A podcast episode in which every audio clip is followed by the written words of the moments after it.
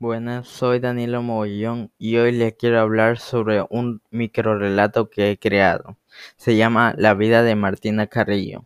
Martina Carrillo era una mujer que nació en Ibarra en 1750, que en un futuro ella fuera una mujer que ayudó a la gente negra a liberarse de la esclavitud. Ella vivía en el Valle del Chota, a donde había una hacienda llamada La Concepción, que eran explotados y abusados por los jefes.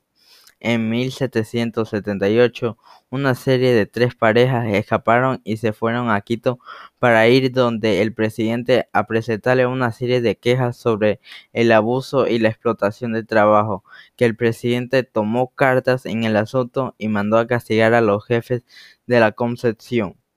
Gracias.